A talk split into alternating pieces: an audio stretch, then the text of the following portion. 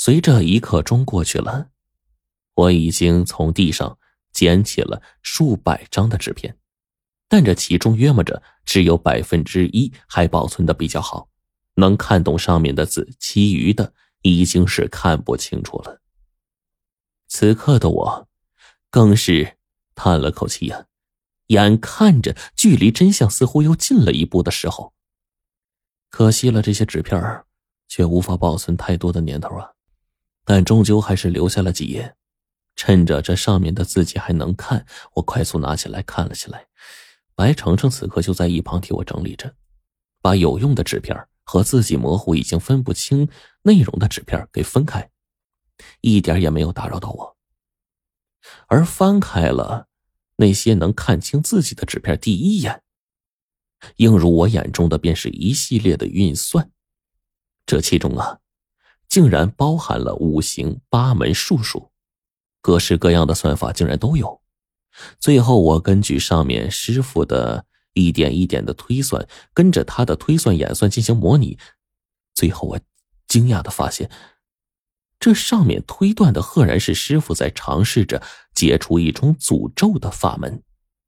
紧接着，我试图把万般解咒总纲中的算法给套出来。跟随他的思路做对比，一点一点的试图纠正这里面计算错误的部分，最后按照感知天象的排列，我赫然发现这竟然是一个离奇无比的诅咒，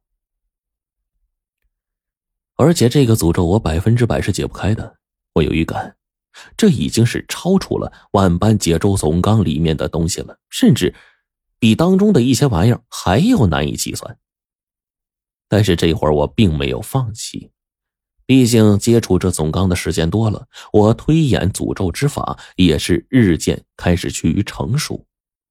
我一点一点的推算着，白程程在旁边一点一点的帮我整理着，一直忙到最后，我心算不过来，开始手算。白程程这丫头异常聪明，几次三番的，我在最重要的时候的计算都给写下来了，在关键时刻帮了我大忙。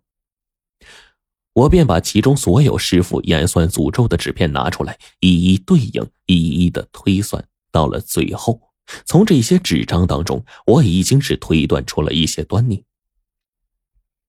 虽然这些端倪极少，但是我却发现了其中的一些问题所在。从这个诅咒的各方面咒言来看，这应该是作用于后辈不死不休的恶毒诅咒。至于其中的内容，我大概看到了两条，其中一条根据卦象来看，应该是令人浑身长毛，犹如鬼妖；而那另外一点，则是叫人永世不得安生。但毕竟到这时，我从师傅的演算当中推断出来的东西，也不过是冰山一角，总归不是整个诅咒的全部。最终，纸片只到了这儿。然而现在我相信了，师傅身中的诅咒，不只是师傅身中诅咒，黄队之前推断冰窟窿也是身中诅咒。那么现在看来，八成是真的。不然的话，冰窟窿为什么说他们是一样的人呢？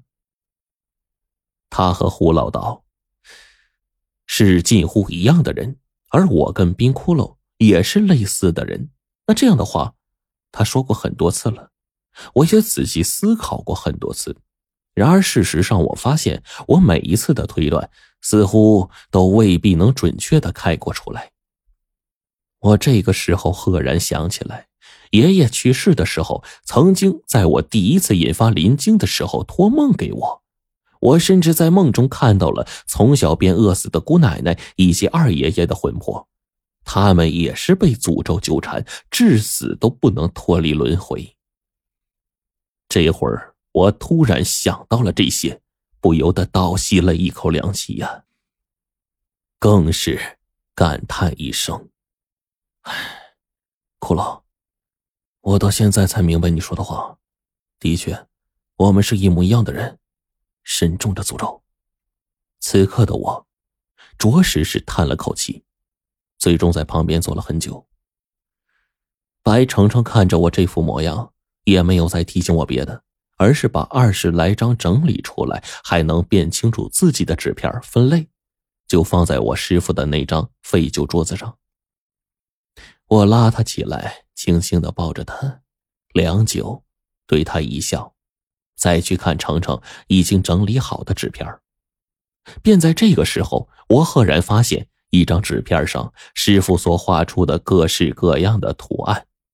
此刻，我再细心一看上面的图案，便发现了其中的玄妙。这上面一共有十种图案，赫然是《山海经》当中的一首禁忌之物。这第一幅图，便是一条苍龙和八狮的图。苍龙。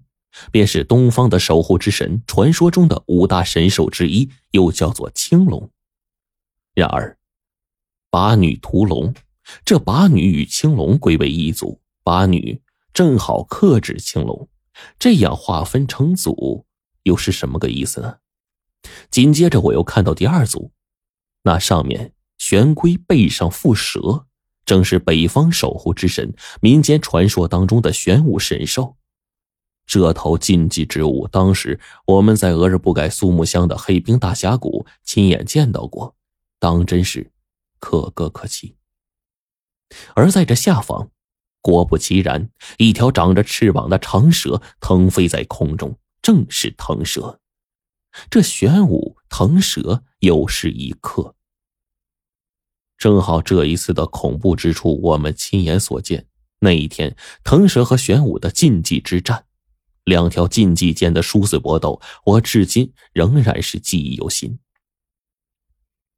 而这前两条禁忌之物，我基本上都接触过了，唯独后面三个，此刻赫然勾起了我的好奇心。